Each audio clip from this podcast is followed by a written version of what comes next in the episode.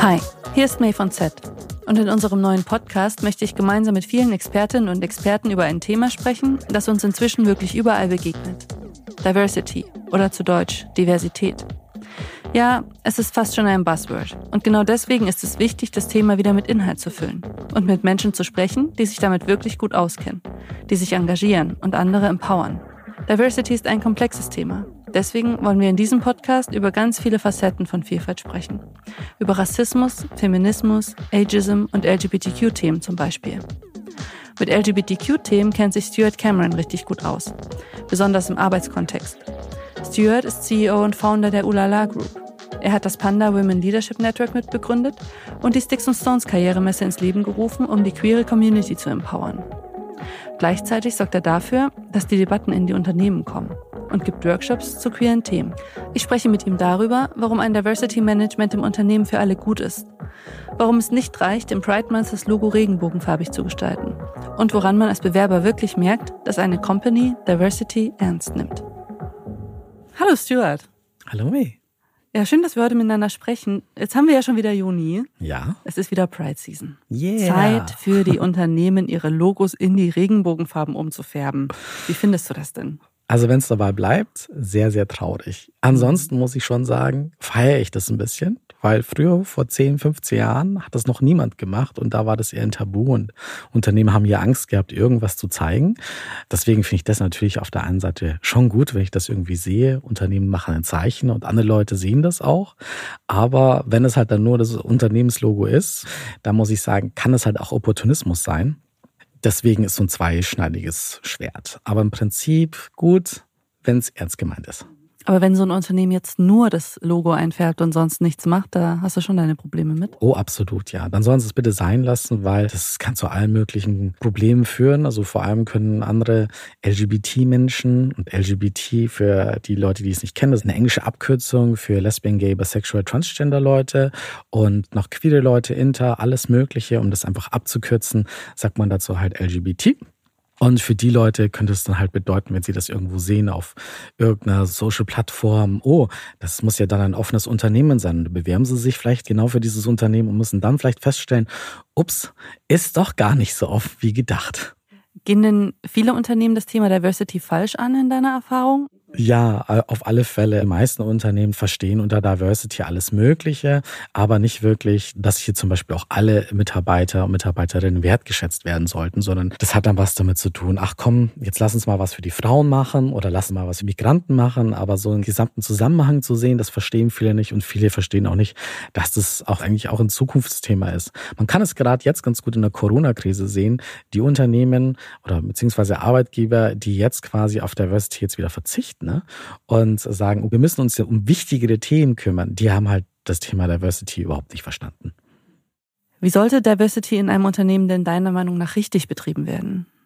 Zuallererst ist es ganz, ganz wichtig, dass das Top-Management hinter diesem Thema steht. Es funktioniert überhaupt nicht, wenn irgendwie einzelne Personen versuchen, Unternehmen dieses Thema voranzubringen, weil man sieht es einfach in den letzten Jahren oder zumindest habe ich das beobachtet, dass dann solche Themen sehr, sehr schnell wieder einschlafen, sondern man braucht wirklich erstmal den Support vom Top-Management, dass die das auch wirklich begriffen haben und wissen, das ist ein wichtiges Thema, das ist wie, wie Marketing, wie HR, wir müssen das ernsthaft angehen. Dazu gehört auch Budget, Zeit, personelle Kapazitäten etc.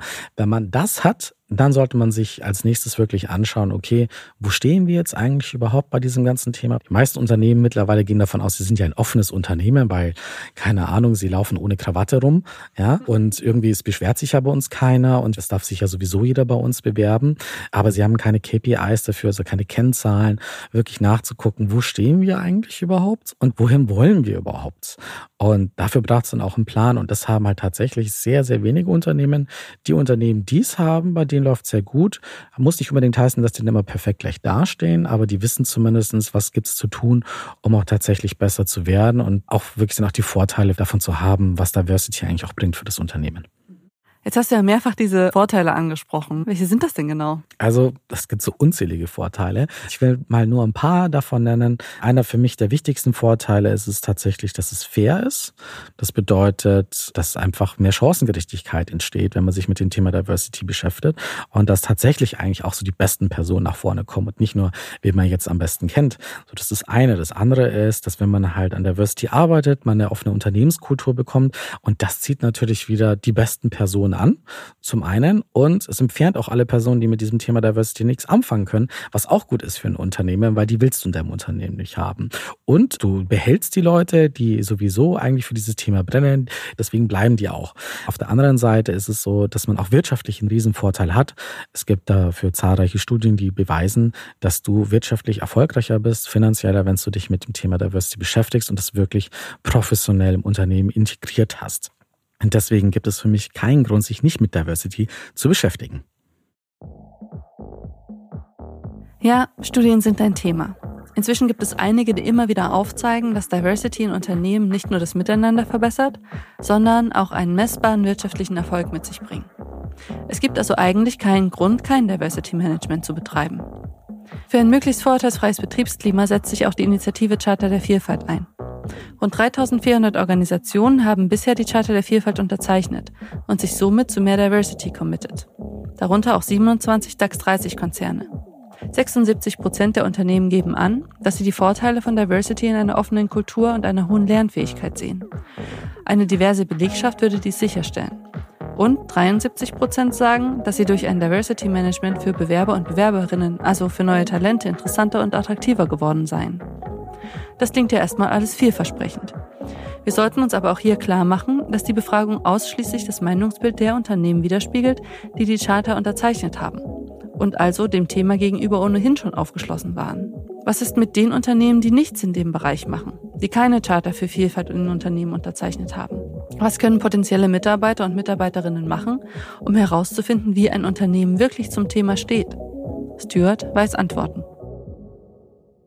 Nehmen wir mal an, man ist eine Person, die zu einer traditionell marginalisierten Gruppe gehört. Mhm. Und man möchte herausfinden, welches Unternehmen es denn jetzt mit seinem Diversity Claim wirklich ernst meint und welches Unternehmen vielleicht nur Pinkwashing betreibt. Wie kann ich das rausfinden? Das ist in der Tat gar nicht so einfach. Man kann natürlich auf der einen Seite auf der Unternehmenswebseite viel dazu finden. Aber das ist so die eigene Meinung. Deswegen finde ich es auch immer ganz wichtig nachzugucken, was steht denn sonst zum Internet drinnen. Da muss man aber auch wiederum aufpassen. Meistens sind die Stimmen, die dann etwas sehr negativ sind oder sehr positiv sind, fallen dann besonders stark auf. Ich finde es gut, wenn man halt persönliche Kontakte hat, die man fragen kann. Also wirklich über das Netzwerk herauszufinden und dann halt auch wirklich nachzugucken, so was ist für einen persönlich sehr wichtig. Also für Leute, die halt LGBT sind, ist meistens auch dieses Thema wichtig. Wenn man eine Frau ist und LGBT, dann vielleicht das Thema Gender und LGBT und so weiter und so fort. Okay, aber dann weiß ich als Bewerberin ja immer noch nicht so richtig Bescheid, wie offen das Unternehmen ist, oder? Wir haben so einen Ansatz, wo wir versuchen, Unternehmen auszuzeichnen, wenn sie ganz viel machen für LGBT.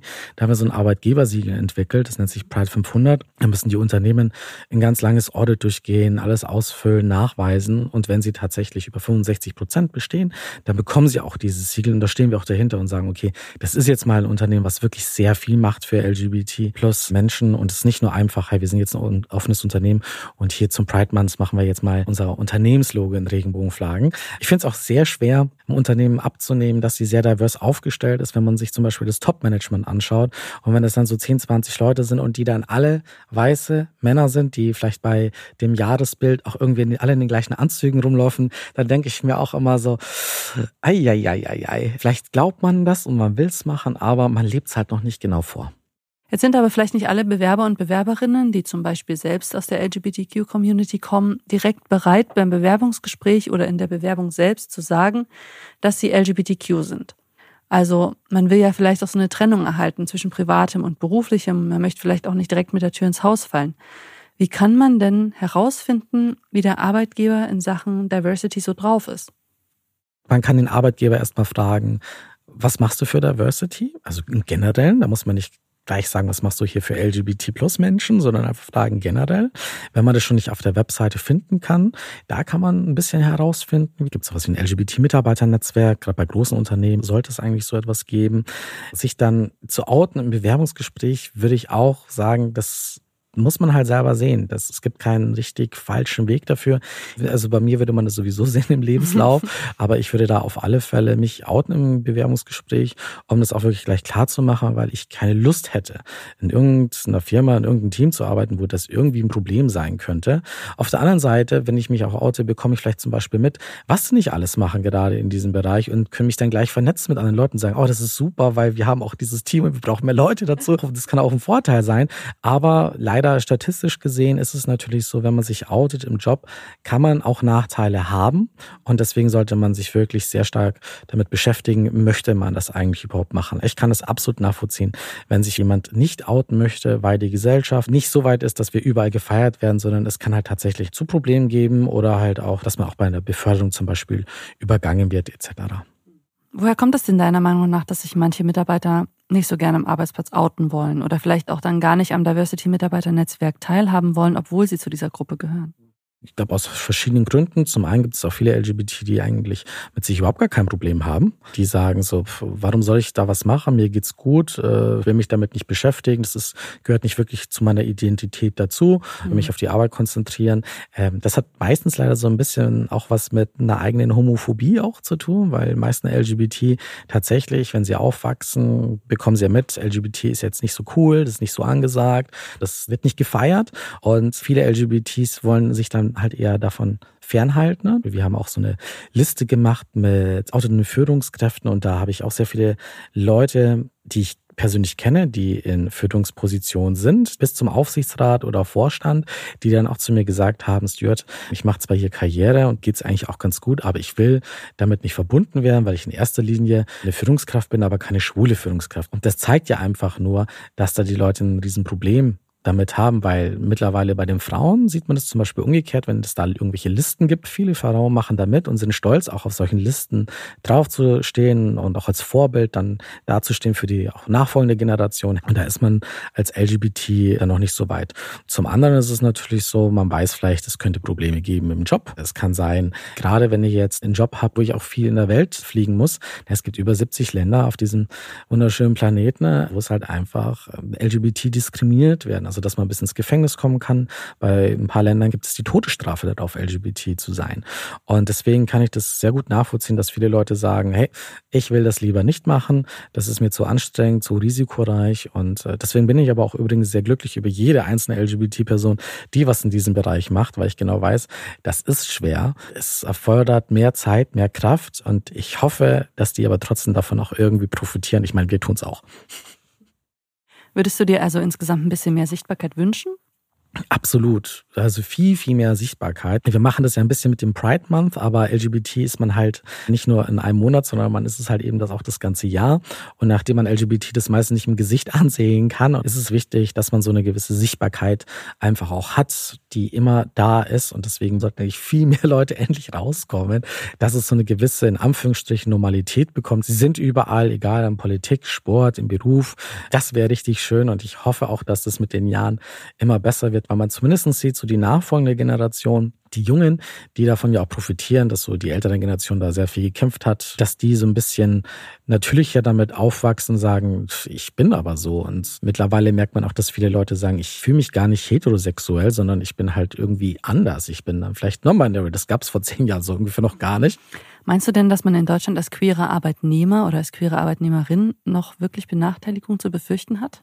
Ja und nein auf alle Fälle. Also natürlich, die Gesellschaft ist offener geworden. Es gibt mehr Arbeitgeber, die LGBT-freundlich sind. Es gibt Netzwerke, wo man sich mehr austauschen kann. Es hängt aber natürlich davon ab, in welcher Branche man ist, in welchen Orten man ist. Ich habe trotzdem das Gefühl, dass es wirklich von Jahr zu Jahr besser wird. Und ich finde es immer sehr wichtig, dass man begreift, hey, diese LGBT-Community, das ist jetzt nicht nur Party und CSD, sondern das kann auch ein berufliches Netzwerk sein. Ich versuche jetzt einfach auch mal mit den anderen LGBT wirklich zu netzwerken. Ich meine, ich komme zum Beispiel aus Bayern und da heißt es bei uns so Spätzelwirtschaft, ja, mhm. dass man, wenn man so ein gleichen Fußballclub ist, zum miteinander netzwerkt und wenn es halt dann Jobs gibt, dann äh, hilft man sich halt eben aus.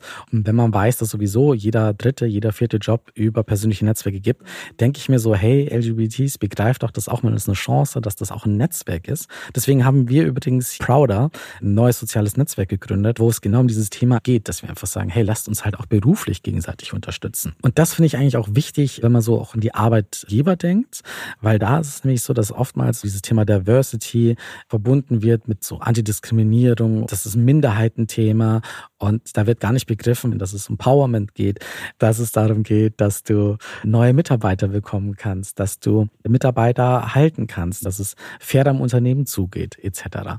Jetzt organisierst du ja auch die Sticks Stones Karrieremesse. Nach welchen Kriterien sucht ihr euch denn da die Unternehmen aus, die auf der Messe sich vorstellen dürfen? Ja, wir organisieren Sticks and Stones. Für die, die es nicht kennen, das ist so Europas größte Job- und Karrieremesse speziell für LGBT-Leute. Da dürfen auch Heteros dabei sein, also sogenannte Straight Allies, die also für LGBT sind, die dürfen gerne dabei sein. Wie letztes Jahr waren 117 Unternehmen mit dabei und Organisationen, also von ganz, ganz kleinen Startups bis hin zu Großkonzernen. Und wie suchen wir diese Unternehmen aus? Am liebsten wäre es natürlich, wenn wir hier so eine Checkliste hätten und ihr müsst das, das, das, das, das machen. Die sind allerdings so unterschiedlich, dass wir uns von vornherein damals schon entschieden haben, dass sie uns das irgendwie nahelegen müssen.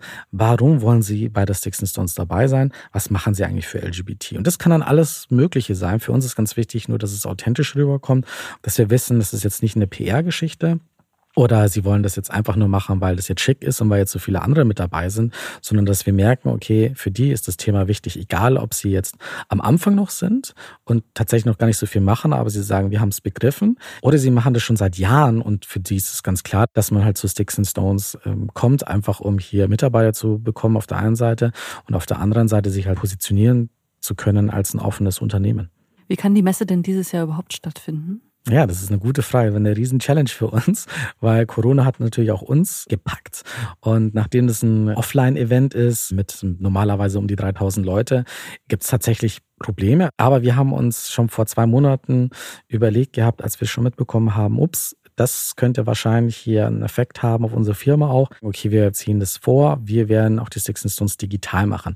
Wir hatten es ursprünglich vorgehabt, nächstes Jahr zu machen und jetzt Corona hatte so ein bisschen uns einen kleinen Arschtritt gegeben. Bitte macht es jetzt mal ein bisschen schneller und haben die, die Messe tatsächlich virtuell aufgesetzt und haben auch, was mich sehr freut, innerhalb von einem Monat 71 Unternehmen schon überzeugen können, hier dabei zu sein. Und das ist halt dann so eine virtuelle Messe, wo du da ja, durchmanövrieren kannst und dann kannst du auch Vorträge sehen und dann kannst du halt mit den Unternehmen chatten oder oder einen Videochat auch machen. Und das Schöne ist auch dieses Mal, dass es die Leute können von überall mit dabei sein und müssen jetzt nicht irgendwie hohe Anfahrtskosten haben, sondern ja, sie können zu Hause vom Wohnzimmer aus über ihr Handy oder über den Laptop einfach dabei sein. Würdest du dir denn eine Diversity-Quote in Unternehmen wünschen? Ja, ja, ja, ja, ja. Unbedingt, unbedingt. Bist du und Fan, ja? Ich bin ein mega Fan, das war ich aber nie. Ich war früher ein ganz krasser Gegner gegen die Quote, fand das ganz furchtbar, hat immer gesagt, nein, nur die beste Person soll den Job bekommen. Und wenn jetzt so eine Quote kommt, dann heißt es ja auch immer, die Person hat ja nur den Job bekommen, weil sie halt jetzt eine Frau ist oder LGBT oder Migrant oder alt oder jung oder was weiß ich. Und das will natürlich auch niemand. So, das ist so die eine Seite. Aber ich mache das Thema ja auch Diversity mittlerweile seit zehn Jahren und habe halt einfach mitbekommen, dass wir nicht in einem Fernsystem sind. Es ist nicht so, dass der Job immer die beste Person bekommt, sondern es hat immer was auch damit zu tun mit Glück, mit Hintergründen und vor allem auch, wen man kennt. Also jeder dritte, jeder vierte Job wird über Netzwerk vergeben und nicht, weil die Person so toll ist. Klar musst du so dann das Grundwerkszeug musst du mitbringen, aber danach hängt es immer von vielen anderen Faktoren ab. Und selbst diese anonymisierten Bewerbungen, das hat sich gezeigt in den letzten Jahren, selbst dass das nicht funktioniert, weil irgendwann begegnet man sich halt dann doch persönlich und dann kommen die ganzen Biases raus und dann hast halt auch wieder Pech. Also deswegen, das funktioniert nicht. Und das Einzige, was bisher funktioniert, ist die Quote. Das kann man nachweisen, dass es einfach stimmt.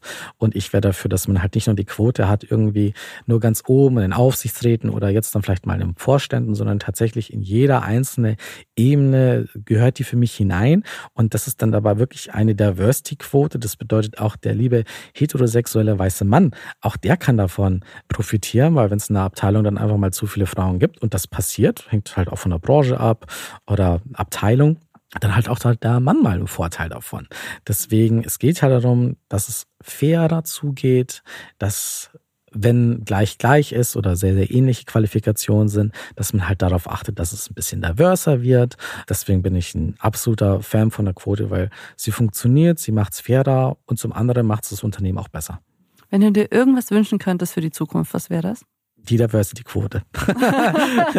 also das würde ich mir auf alle Fälle freuen, weil das wird das vieles so einfach machen. Ich meine, wir glauben, wir hoffen auch immer so, nein, es, es kann doch gar nicht sein. Es muss doch einen anderen Weg dafür geben, dieses Ziel zu erreichen. Ich merke auch immer wieder, dass auch LGBT wollen keine Quote, Frauen wollen keine Quote, Migranten wollen keine, die wollen das nicht, weil sie das halt auch nicht fair finden. Das hört sich so unfair an, aber leider begreifen die meisten Leute nicht, dass generell das Arbeitsleben nicht fair ist. Und das würden wir uns zwar wünschen und egal, wie ein Unternehmen versucht, versucht, was zu machen. Es wird es nie schaffen. Das ist für mich Utopia. Und deswegen können wir uns mal bitte konzentrieren darauf, was funktioniert. Und eine Quote ist etwas Faires für alle Leute. Und wenn man halt das auch nicht sagt, dass es eine Genderquote ist, da weiß ich, dann gibt's halt Probleme, weil dann fühlt sich wieder eine andere Person wieder her. Aber was ist denn mit mir? Das verstehe ich absolut, weil es auch nicht so ist, bloß weil du ein weißer heterosexueller Mann ist, dass du immer alle Privilegien hast und dir geht's fantastisch und du hast keine Probleme. Auch du kannst irgendwie so einen scheiß Job haben und irgendwie nicht nach oben kommen und denkst dir dann so, ich, ich komme jetzt irgendwie nach oben, jetzt kommen die ganzen Anführungsstrichen Minderheiten nach oben. Was ist denn mit dir? Das ist wichtig, dass alle mitgenommen werden und dass halt eben auch der weiße heterosexuelle Mann weiß, dass Diversity ist ein Vorteil für mich, fürs Unternehmen und wir sollten alle wirklich dafür sein. Und das ist, glaube ich, wichtig, dass das in den nächsten Jahren so mehr kommuniziert wird und dass wir wegkommen von, wer hat da jetzt mehr Vorteile. Das ist einfach für uns alle gut. Ich danke dir fürs Gespräch. Ich danke dir. Okay, also ein regenbogenfarbiges Logo reicht nicht. Man sollte sich trauen, auch im Bewerbungsprozess bereits Fragen zu stellen und von der Diversity-Quote profitieren alle. Stuart hat ja sehr gut erklärt, warum. Im Gespräch konnten wir viele unterschiedliche Punkte rund um das Thema LGBTQ im Arbeitskontext anreißen. Und wahrscheinlich hätte es noch viele weitere spannende Themen gegeben, über die wir hätten sprechen können. Deswegen geht es genauso vielfältig weiter. In der nächsten Folge mit einem anderen Thema rund um Diversity und Vielfalt. Wir freuen uns, wenn ihr dann wieder einschaltet.